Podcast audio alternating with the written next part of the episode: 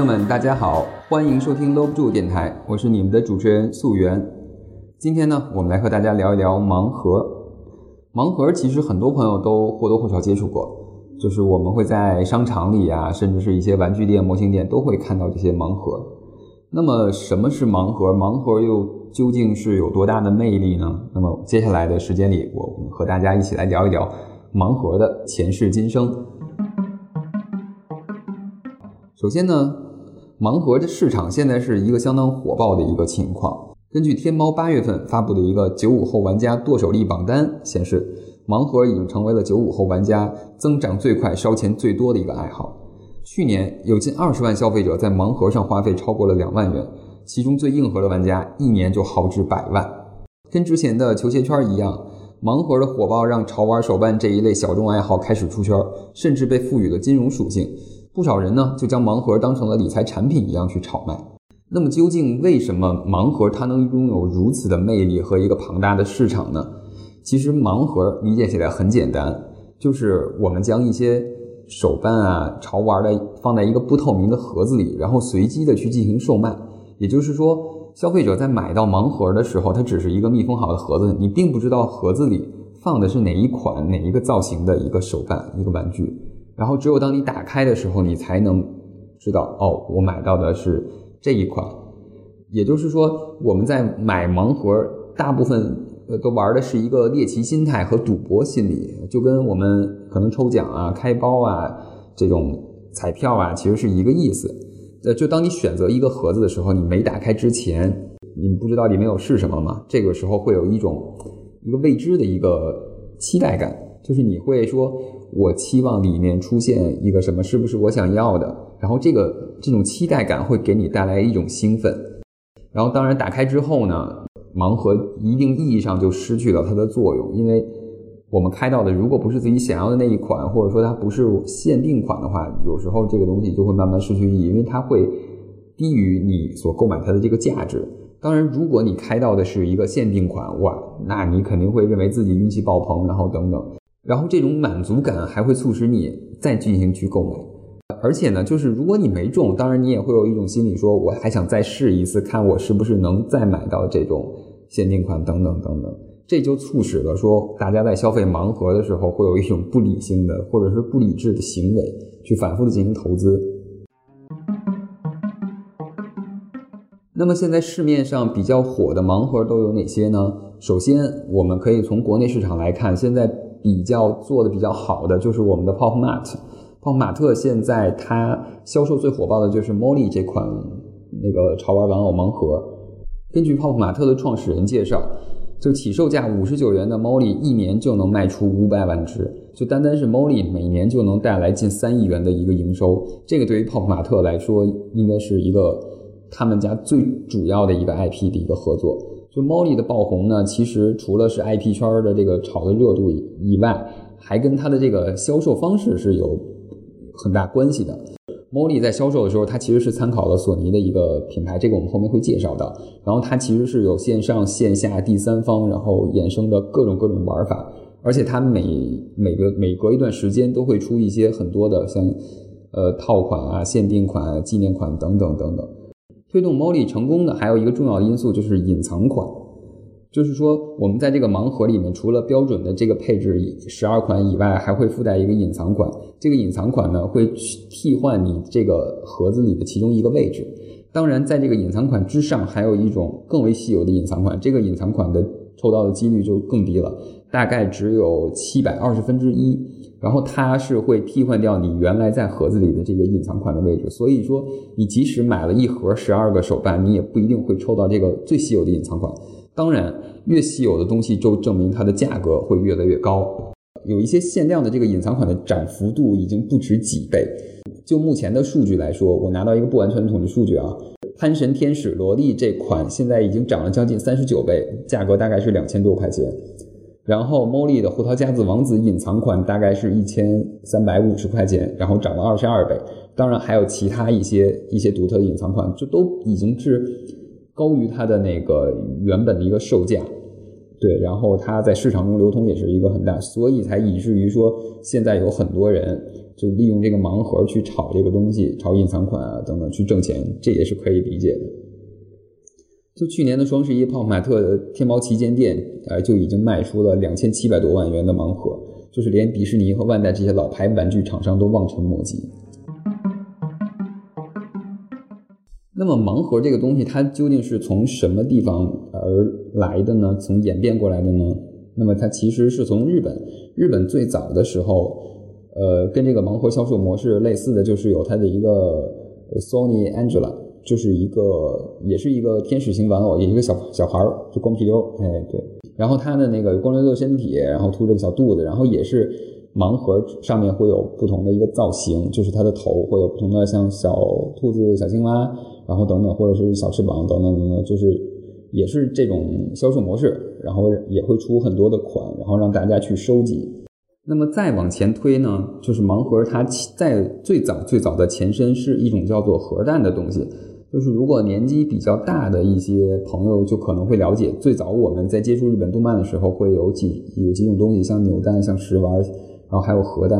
然后核弹其实就算是盲盒的前身，但是日本的那个模型和 IP 的核弹跟咱们现在盲盒有一点点区别。就是核弹它本身并没有那么复杂的一个限定款的一个设定，往往核弹都会是在一盒十六到十二个之间固定会有一个隐藏款，然后因为它的销售模式会是在玩具店里，就是大家买的时候可能是一个打开展示的盒子，然后你从里面会挑一款，然后买走或者是几款买走，然后如果说你想要说我收集全套甚至是隐藏款的话，你直接买走一盒，那么你就能够拥有所有的这个款式，就不会像。现在 Molly 这种销售模式，说你即使买走一盒，你也并不能凑齐所有的款式，对。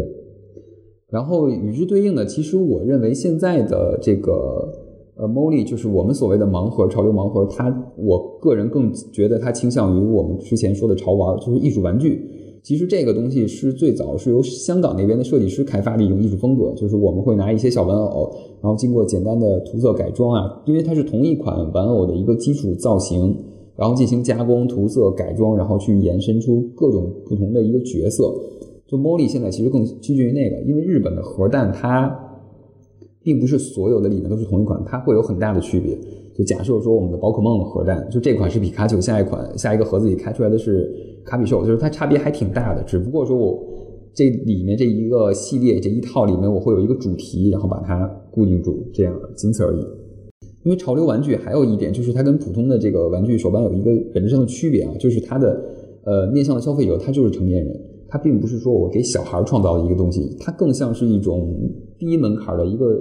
艺术品，就是会有一些设计师啊、艺术家去合作去制作这个东西，而且它的消费目的也不是玩儿，是收藏，因为它本身就是一个摆件小模型，它也并没有什么玩儿的一个属性，而就是纯粹摆在那收藏。刚才我给大家提到核弹的时候呢，也提到了有食玩和扭蛋。那么接下来我也给大家介绍一下，说食玩、扭蛋、核弹和现在的盲盒都有什么区别。那盲盒大家都已经清楚，在之前我介绍过，盲盒就是说我们会有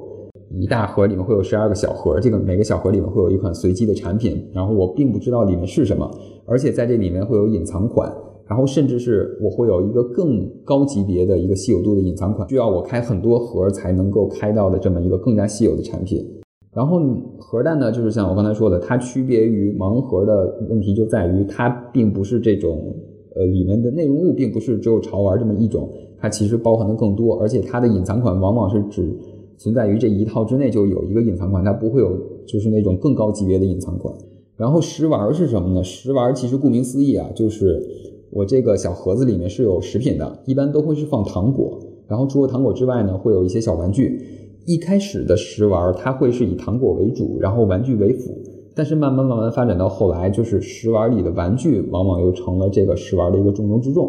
然后糖果只是一个小小的一个附赠。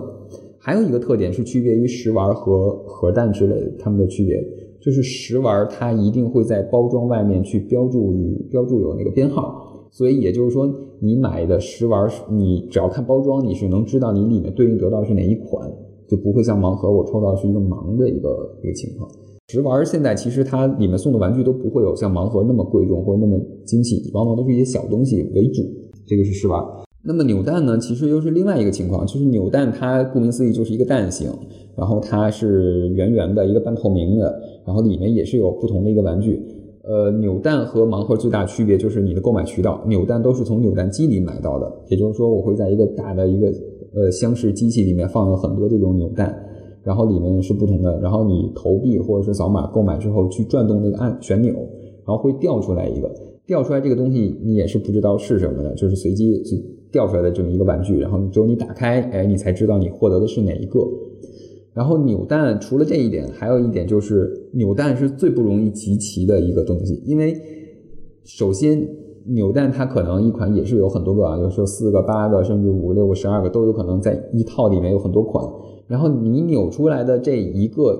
首先是这其中一款之一，但是你不知道里面有多少重复的，就有可能你第二个买到的这就是一个重复的。它不像核弹，核弹你摆在那儿，只要是这一箱，我买了十二个，我肯定就不会有重复的。但是扭蛋你买多少个就很可能有重复的会很多，然后还有一个有趣的故事就是扭蛋是怎么发明的呢？扭蛋最早是在日本人那儿发明的，他们是为了解决说我从扭蛋机里扭出的糖果和玩具，它们形状不同会卡在机器上，所以我就统一去设计了一个扭蛋，然后把它罩在一起，这样呢我们拧出来的这个东西，哎就不会卡在机器里了。嗯，以上就是盲盒、核弹、食玩和扭蛋的这个区别。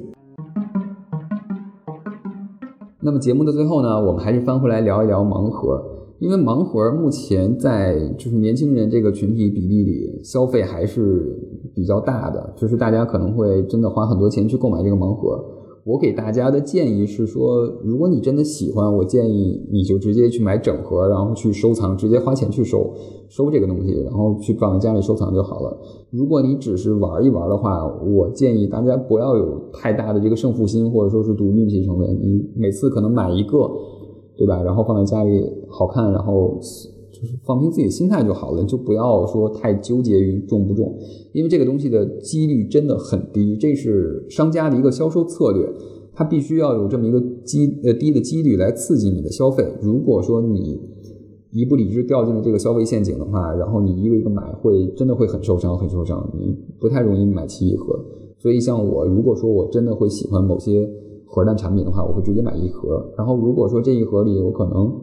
呃，也无所谓了，我就买一款放在家里玩就好了。就是我还是希望大家能适度消费吧，因为毕竟盲盒这个东西，你可能一个三十多块钱、五十多块钱也不贵，但是你真的要买齐一套，也还是要花费很多东或花费很多金钱的。而且还有一个问题就是，你买了这么多盲盒，你家里一定要有地方放。我看了很多朋友，他们都会在家里定制那种小方的小柜子，然后甚至是玻璃柜，你需要摆这个盲盒。像我现在家里，就我现在很少买。特别是整套的，我都我都没地儿放，都是放在盒子里。我买一些散的，我已经没有地方放了。就是你家里并没有那么多地方给你放这种无用的东西，所以提倡大家理性消费吧。嗯，好吧。那么今天节目就到这里。然后如果你喜欢我的节目呢，可以点击订阅按钮。我们的节目在网易云音乐、喜马拉雅、Podcast 和荔枝还有蜻蜓 FM 都有播放。你在哪个平台订阅我都可以，好吧？好的，今天节目就到这里，朋友们再见。